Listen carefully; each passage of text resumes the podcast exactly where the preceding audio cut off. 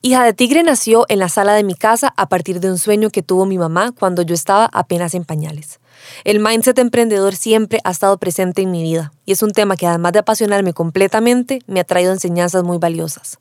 Nos sentamos con Silvia Hidalgo, emprendedora, publicista y educadora, y Carolina Maroto, emprendedora y cofundadora de Bua Kombucha, para hablar de los retos y grandes satisfacciones de la mujer emprendedora. Hola, soy Devinova. Y yo, Meme Quiroz. Y esto es Círculos 3 y 33, el podcast. Un espacio para hablar de temas que nos interesan junto a mujeres que nos inspiran. Coproducido por Teletica, con el apoyo de Cotex, BN Mujer y su perfil Vamos a Contarte. Gracias por estar aquí y ser parte del círculo. BN Mujer aprovecha este espacio para felicitar a todas las mujeres emprendedoras del país por su entrega, creatividad, perseverancia y ejemplo. Qué increíble es ser parte de un ecosistema que contribuye con el liderazgo, la visión y las ganas de tantas mujeres que con sus éxitos y fracasos están escribiendo una nueva historia de desarrollo en Costa Rica. Seguilas en Instagram como vamos a contarte CR. Bueno, bienvenidas a un episodio más. Em, este episodio que tenemos hoy es muy especial para mí. Em, porque vamos a hablar del mundo del emprendimiento, de las mujeres emprendedoras y yo tuve la dicha, y digo dicha porque aprendí mucho y ha sido una experiencia muy enriquecedora para mí de haber nacido en una familia emprendedora, específicamente mi mamá. Ella fundó Hija de Tigre informalmente cuando yo creo que yo estaba en pañales y me tocó crecer con, esa, con ese ejemplo. Y podría decir que gran parte de la mujer que soy fue por muchas de esas enseñanzas. Em, sé que es un tema muy amplio, que tiene como mucha luz y muchas cosas muy bonitas asociadas, pero también hay como muchos mitos, sacrificio y un montón de palabrillas ahí un poquitillo más cuesta arriba. Así que la idea es que hablemos de eso hoy con ustedes, con Sil y con Caro. Gracias por estar acá. Gracias, a, ustedes por invitarnos.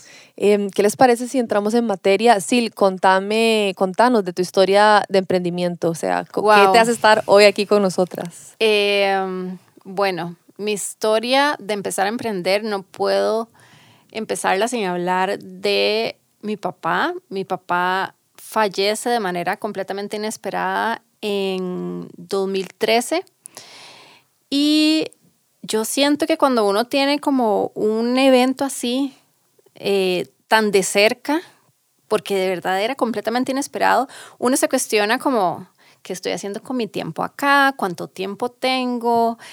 Y debo decir que yo no soy una de esas personas que, que va a decir, ay, yo odiaba mi trabajo y siempre soñé con emprender. Lo cierto es que a mí me encantaba el trabajo que yo tenía, lo amé hasta el último día. Simplemente sentí un propósito el, la, la, fuerza de un propósito más grande. Y yo dije, quiero hacer algo que sea, que deje un legado, quiero hacer algo que, que, que genere un impacto positivo en la, en la sociedad.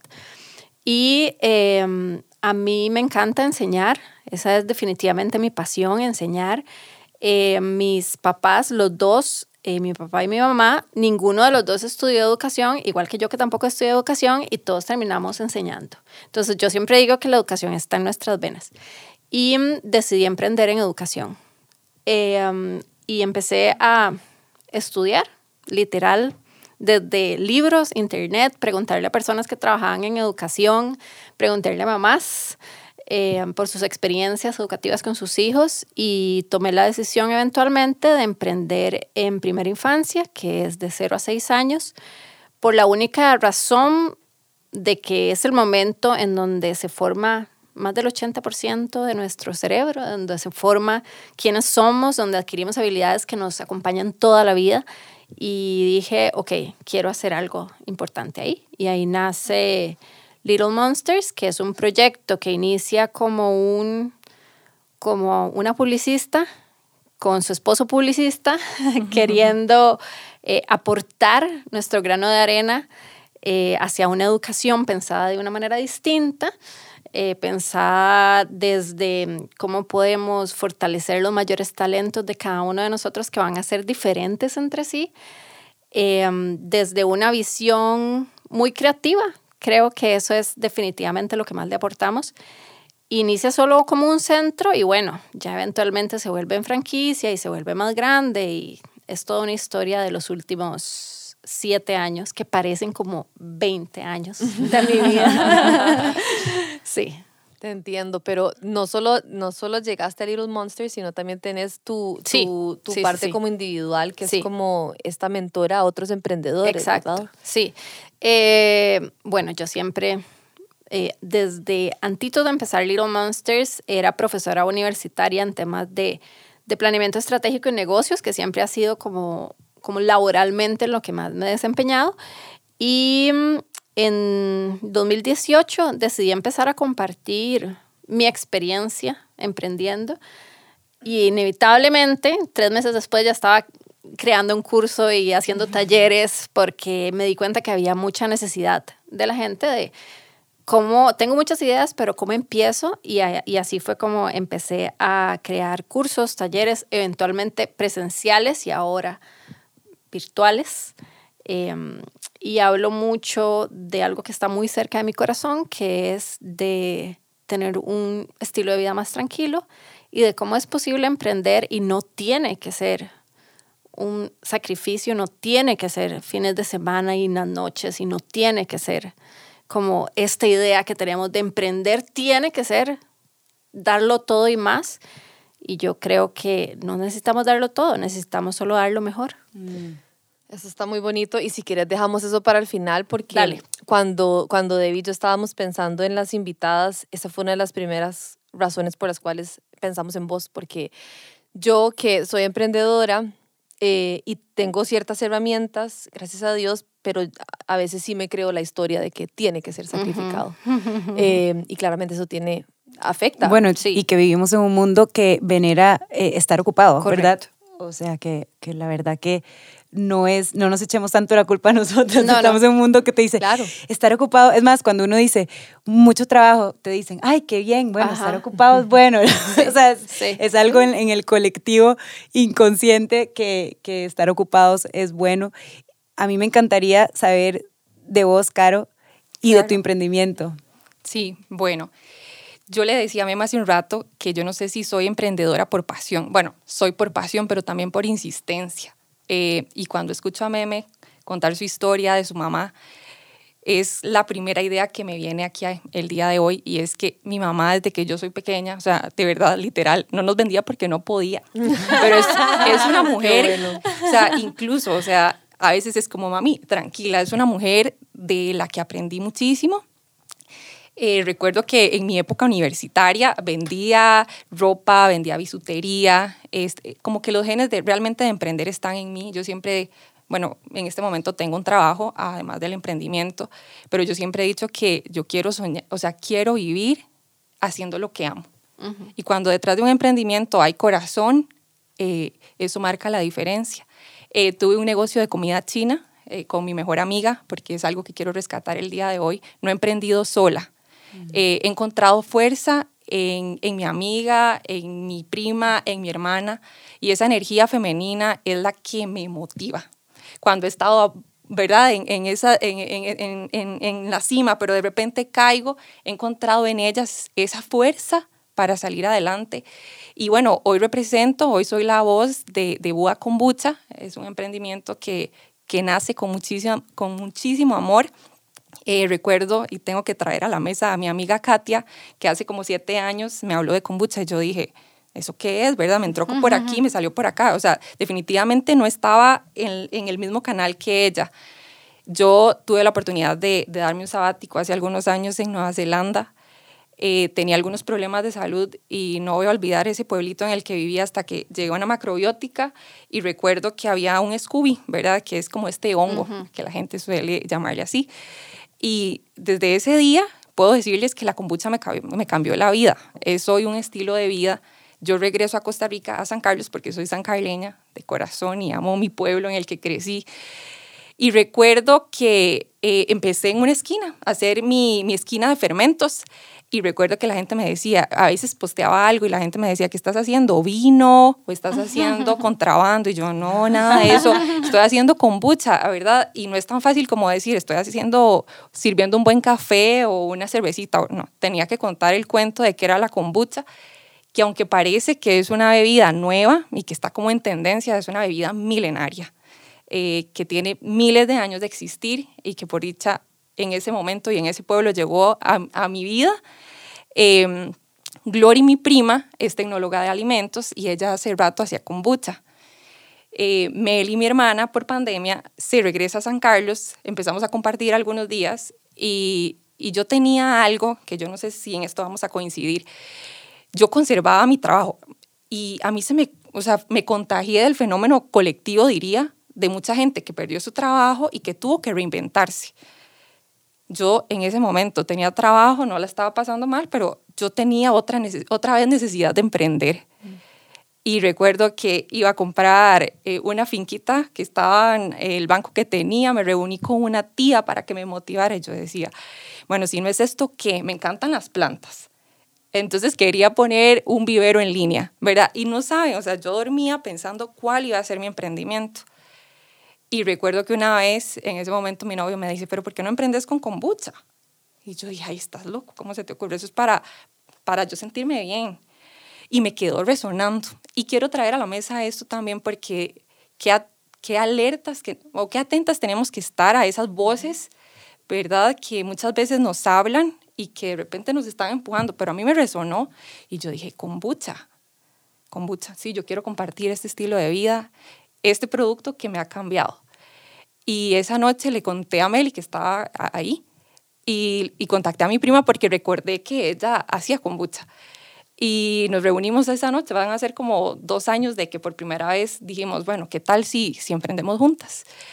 Y esa es como un poco la historia del emprendimiento en el que estamos ahorita. Solo puedo decir que UA tiene un año de que nació a la luz, ¿verdad? Que, que está en el mercado costarricense y no habríamos crecido tanto si no lo hubiéramos hecho juntas.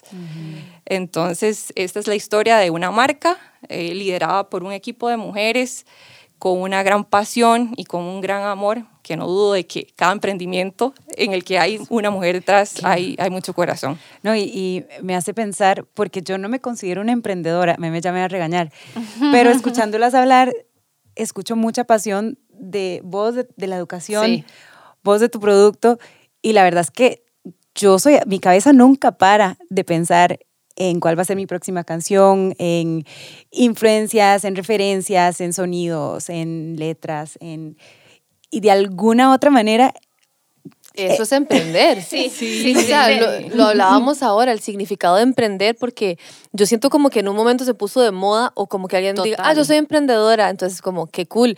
Pero realmente yo creo que todos podemos conectar con la esencia de lo que está detrás de la palabra emprender y es crear, o sea, emprender un sueño, emprender una familia, emprender un proyecto, o sea, realmente todos somos emprendedores si, si, si, lo vemos desde ese lugar, que yo creo que es como lo que decía Debbie, o sea, ustedes tienen esta pasión y es como esta semillita eh, de hago esto porque lo, lo amo y es lo que creo que nos sostiene cuando viene el tsunami que fue lo que me pasó un poco en pandemia, yo decía, ¿quién va a comprar ropa? O sea, todos estamos con el mejor buzo suave, viejo, la t-shirt rota, eh, o que simplemente no era prioridad, había muchas necesidades.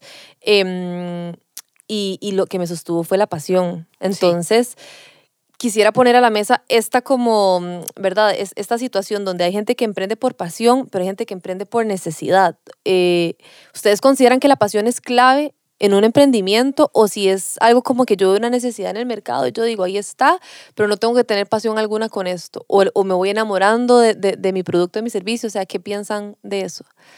Yo creo que quiero traer a la mesa también una, una una idea más amplia de emprender porque muchas personas piensan que emprender tiene que ser algo además que uno empieza y que perdura toda la vida. O sea, como que solo voy a empezar algo si lo voy a si voy a hacerlo durante muchos años y no necesariamente yo puedo emprender algo hoy porque hoy quiero compartir esto con otras personas. Yo creo que hay muchas personas que emprenden sin pasión, yo sí creo que allá afuera hay personas que emprenden sin pasión, pero creo que eso se nota.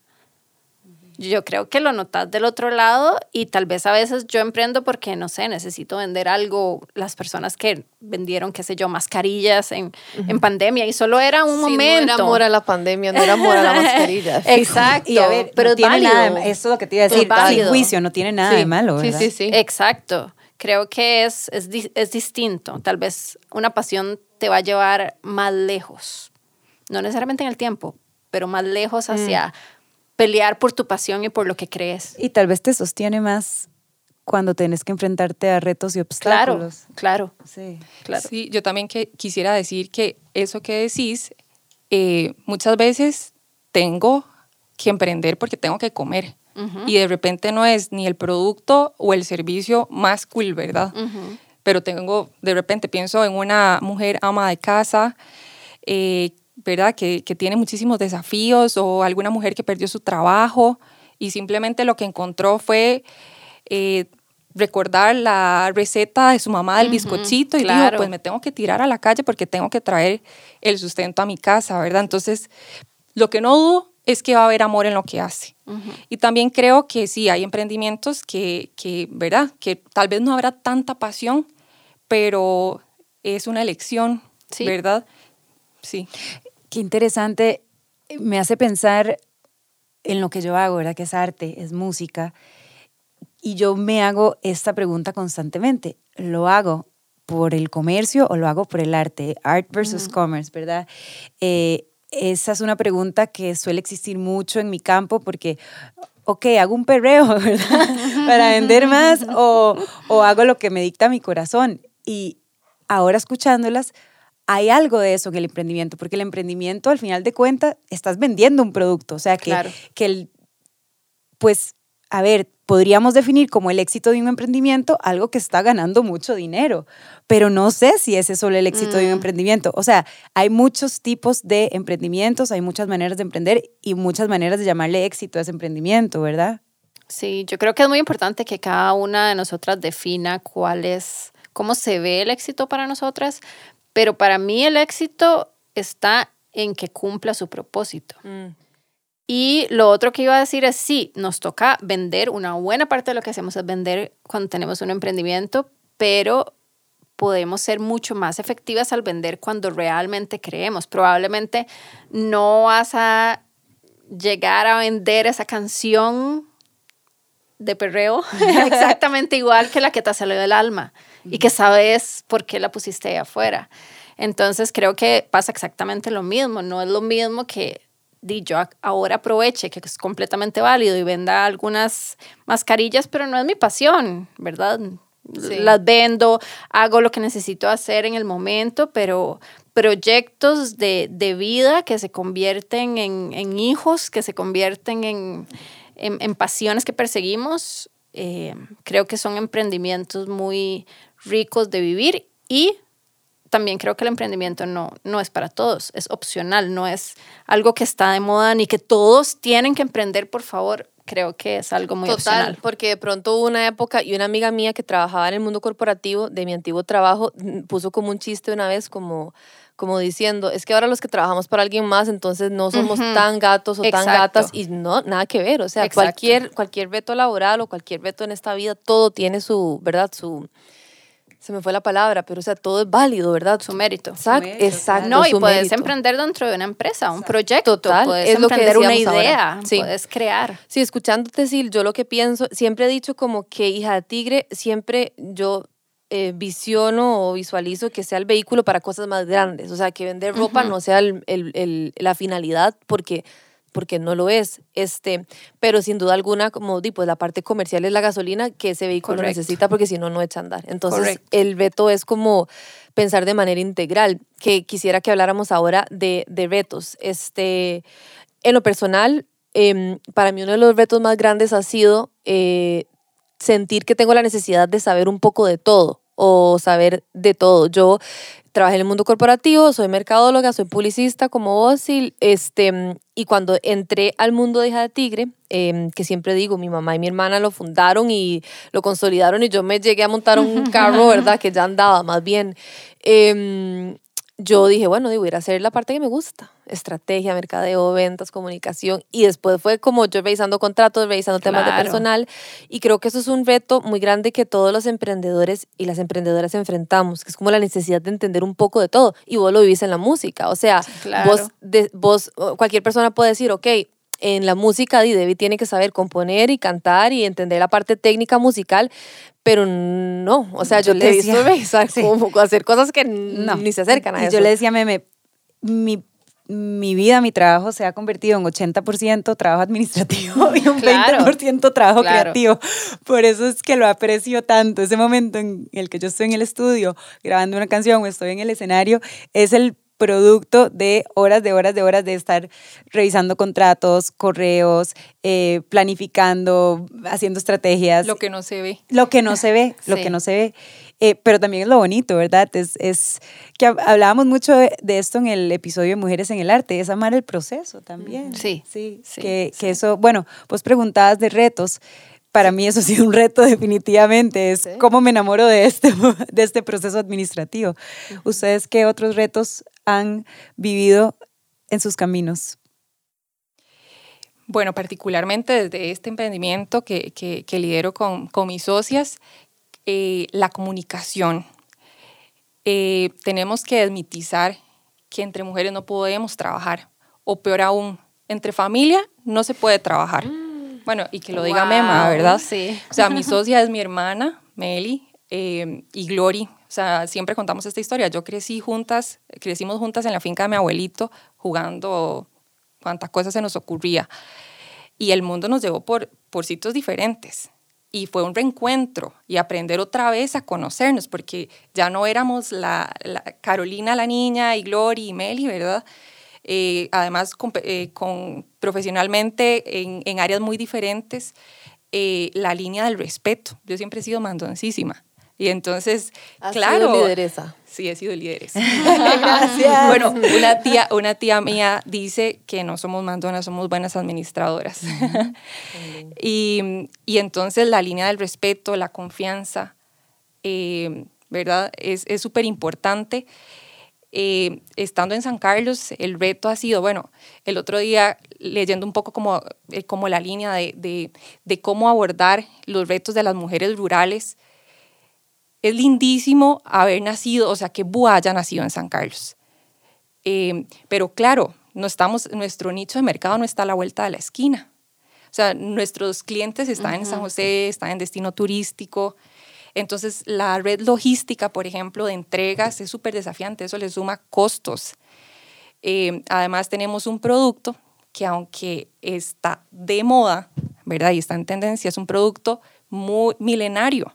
Entonces también tenemos el reto de ponerlo sobre la mesa. O sea, no sé, una persona de 20 saben que es kombucha. Entonces no es lo mismo. De educar. Educar. Nos toca sensibilizar muchísimo y nosotras como negocio estamos felices de que haya más competencia porque eso facilita y también nos permite llegar a más consumidores para realmente conocer los beneficios del producto. Qué bonito que decís eso de la competencia porque eh, lo hemos mencionado algunas veces que es, es muy natural ver a otra mujer triunfar, bueno, en mi caso, ver a otra cantautora triunfar en el mundo y decir, ah, eh, me está quitando el puesto, pero también se puede ver como me está abriendo la puerta. Correcto. ¿Verdad? Entonces...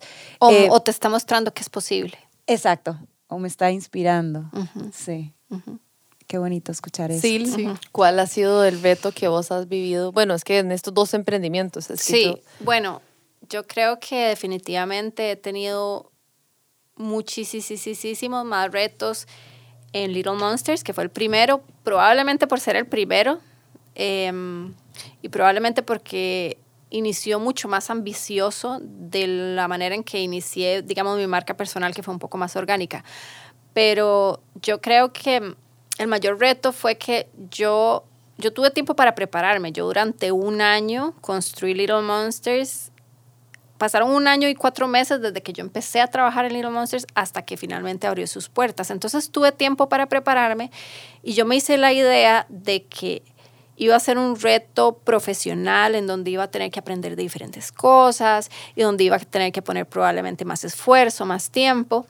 Y para mí el mayor, la mayor sorpresa fue descubrir que iba a ser un reto completamente personal emocional. El, el, hay tantas emociones en, en, en, lanzar un, un, emprendimiento y ponerlo ahí afuera y dejar que la gente lo quiera o no. no.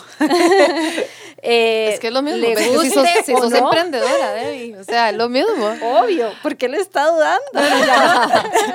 Convertida después. Exacto. Vas a salir y vas a decir, el- hola, soy Debbie Nova, cantautora y emprendedora. costarricense". Exacto, tienen que Es cambiar. No, la parte emocional. Y- o sea, yo la vivo demasiado. Sí, Sí, sí. sí, sí. Yo quiero decir, porque he tenido la oportunidad de estar trabajando con emprendedores del sector creativo, del sector naranja. Y eso que decís, hay que cambiarlo, Debbie, porque eh, he tenido la oportunidad de conocer, bueno, hemos estado tratando de enlazar al sector creativo con un destino turístico para potenciar y te encontrás con una super escultora o una pintora que te quedas con la boca abierta y le decís, ¿a quién le vendo esto? Y no, yo lo regalo, es que ¿quién me va a comprar esto? Ujú. son emprendedores. Sí. con un gran potencial, nada más que ese, ese sector creativo ha estado poco visible. Y Ay. tenemos que creérnosla, que es lo que me están diciendo. Trabajar la mentalidad. Sí. Sí, que vos lo hablas muchísimo. Sí, sí, sí, sí. Y trabajar la mentalidad de, bueno, eso que hablábamos de la competencia ahora, es trabajar pura mentalidad de abundancia, de esta persona no me está quitando absolutamente nada porque hay para todos, pero me está mostrando que es real, que eso que yo quiero lograr sí se puede hacer. Eh, y creo que esa es la mayor inspiración, ¿verdad? Que podemos, que podemos eh, buscar. Sí, yo quiero decir también que hablando de competencia, eh, quiero contarles que somos parte de una comunidad de, de kombucheros de América Latina. Este, estar en un chat, o sea, nosotras cuando nos agregaron no, no lo creíamos. O sea, hay una, hay, un- hay una emprendedora en Chile eh, eh, y unas hermanas en Argentina que son la kombucha número uno y compartimos un espacio donde nos consultamos todo. Este, y eso es un privilegio. Entonces, también entender la competencia como un aliado es una como cosa una comunidad, como es una una comunidad. comunidad. Eso que decís resuena montones. De hecho, eh, me hace pensar en una anécdota. En un episodio yo había dicho que yo había cerrado mi cuenta de Instagram, en el de las redes sociales, eh, y que la había abierto como a los tres meses. Pero no dije por qué la había abierto. Y, y hoy realmente quiero contar por qué. Y fue porque, no sé si se acuerdan, pero en el 2021 hubo solo una semana, como que fue un flashback al 2020 y que nos cerraron como solo una semana y que fue, fue en mayo. Ah, sí. Pero como que ya habíamos vuelto a la normalidad, pero de pronto fue como, no, estamos es en más, el creo 2020. que fue hasta para el Día del Padre que muchos Y muchos restaurantes, restaurantes, se sí, quedaron sí. con... Y yo ahí no tenía redes sociales. Y yo ahí nada más sentí como un llamado de decir, tengo que conectar con muchos emprendedores y emprendedoras que en este momento sienten como esa sensación de cero esperanza. Sí. eh, simplemente como para, o sea, yo, yo lo que dije fue como me pongo a disposición desde lo que sé de comunicación y mercadeo a, eh, para ver promociones y ver qué puedo comprar, o sea, todos esta gente que, no, que tenía todos los ingredientes listos Ya en sus restaurantes. sí. Y creo que las redes sociales han hecho una conexión muy bonita y para muestra esto es que ambas las conocimos por redes sociales. O sea, em, entonces sí, hablemos un poquitito del sentido de comunidad en, en emprender. Creo que es muy importante porque es donde compartimos realidades, donde vemos que ese cierre contable que solo pensamos que lo tenemos en nuestro emprendimiento, no, lo tienen todos. A veces yo hago como un, como un story, yo como, gente, ¿cómo va? ¿Cómo va junio? ¿Cómo va julio? Para ver cómo estamos. Y es muy bonito porque nos sentimos acompañadas. Sí, sí. Yo creo que, mm, bueno, yo he vivido una experiencia muy linda, pienso yo, porque en publicidad estamos muy acostumbradas a trabajar en equipo, ¿cierto? Entonces estamos acostumbrados a que necesitamos de otros talentos para todos juntos crear algo. Y yo llegué a educación y educación es, yo creo para mi aula cerrada y yo creo para mí y no me hace tanta gracia compartir con los demás. Entonces yo recuerdo como ese shock inicial de que yo dije, reuní a un grupo de, de educadoras talentosísimas, muchas de ellas todavía trabajan con nosotros en Little Monster siete años después y yo recuerdo el shock de yo, ok, ahora trabajemos en equipo y todas se me quedaron viendo como, ah, ¿Y ¿Cuál Silvia sos? Exacto. ¿Sos vos?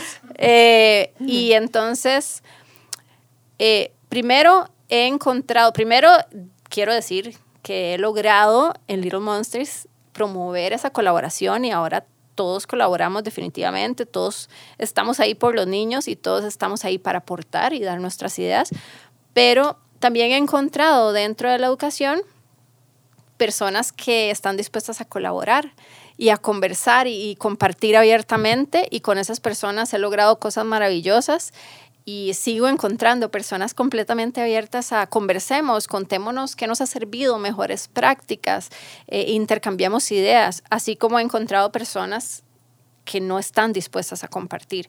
Y creo que eso lo veo a través de, ¿verdad? Yo apoyo emprendedores a través de, de, mis cursos y de mis experiencias educativas y lo he visto en otras categorías también, en otras industrias.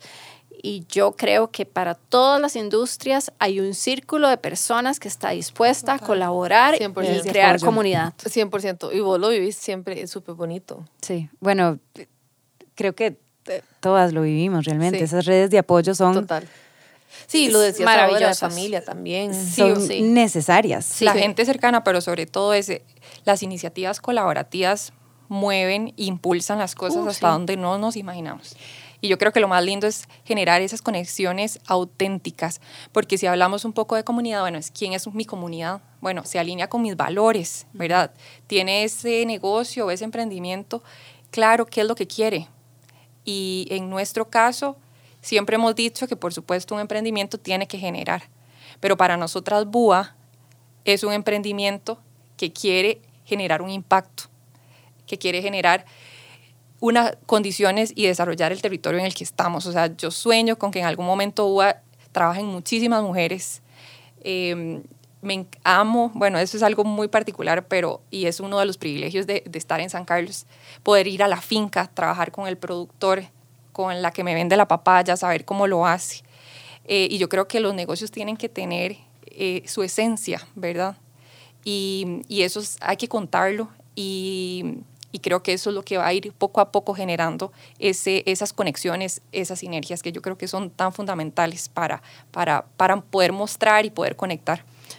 Me, me, voy a desviar, pero es que acaba de decir algo muy lindo, Caro, y quiero nada más resaltarlo, reflejarlo, y es que Dijo primero que este, no solo están ahí por hacer dinero, sino por crear toda esta comunidad, pero la manera en la que vas a poder emplear a un montón de mujeres y crear un impacto es vendiendo más, es creciendo comercialmente. Y muchas veces em, como que sentimos que es algo negativo hablar de vender más o querer vender más o, ah, no, entonces ya estás ahí solo por el dinero. Y es que es precisamente generando más, creando emprendimientos sostenibles. que podemos. Yo estoy aquí cantando. no, no, es que de verdad, o sea, escuchándote es como, es simplemente como respuesta o confirmación a conversaciones que David y yo tenemos de, esto y cómo aplican todas las industrias. Todas. Es que, Esa es la manera de que Total. levantamos y generamos la gasolina del carro. Yo les voy a contar algo que es complicado. Vos vendés kombucha, vos vendés bueno, e, educación. Yo me vendo a mí. es muy difícil. Y a veces ponerme un precio me cuesta muchísimo. Entonces, si yo no pienso en mi manager, en mi equipo, en mi banda, en todas las personas que yo puedo traer conmigo en este maravilloso camino, pues yo regalaría mi trabajo, porque a mí me encanta cantar y me encanta hacer música y he tenido que aprender a pensar así, a pensar en que soy un grupo de, personas, eh, en que también el hecho de que yo me dé un valor hace que a otros artistas se les dé también un valor porque vivimos en un ecosistema. Es correcto. Eh, y cuando pensás así, entonces ya no se te hace tan difícil decir, cuesta tanto un concierto mío, ¿verdad? porque, genera... estás ahí defendiendo a todos. Es una cascada. Exacto. Y no solo a tu equipo, sino la, la, cuánto camino le estás abriendo a otras artistas. Sí.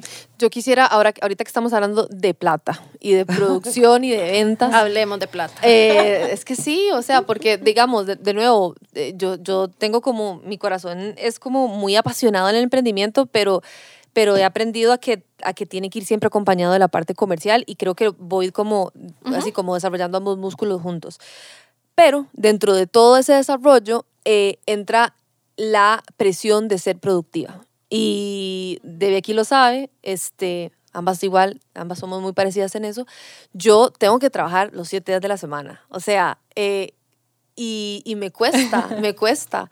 Me cuesta porque en el momento que yo estoy descansando, yo digo, pero yo podría estar haciendo esto y con esto voy adelantando esta campaña, esta campaña va a poder generar este impacto, estas ventas, vamos a poder tener estos empleos, esos empleos van a poder generar y me voy en un, en un ride.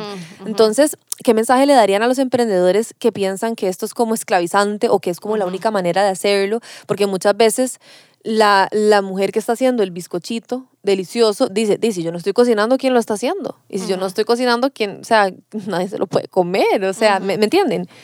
O sea, es que hasta me pongo como acelerada porque es algo que tengo como muy vivo. Entonces, ¿qué le dirían a personas como yo que sentimos esa, esa presión con la productividad? Muy bien. Meme está lista. no lo sé. ok, este es el asunto. Eh, todos hemos escuchado que todos tenemos 24 horas en el día, ¿cierto?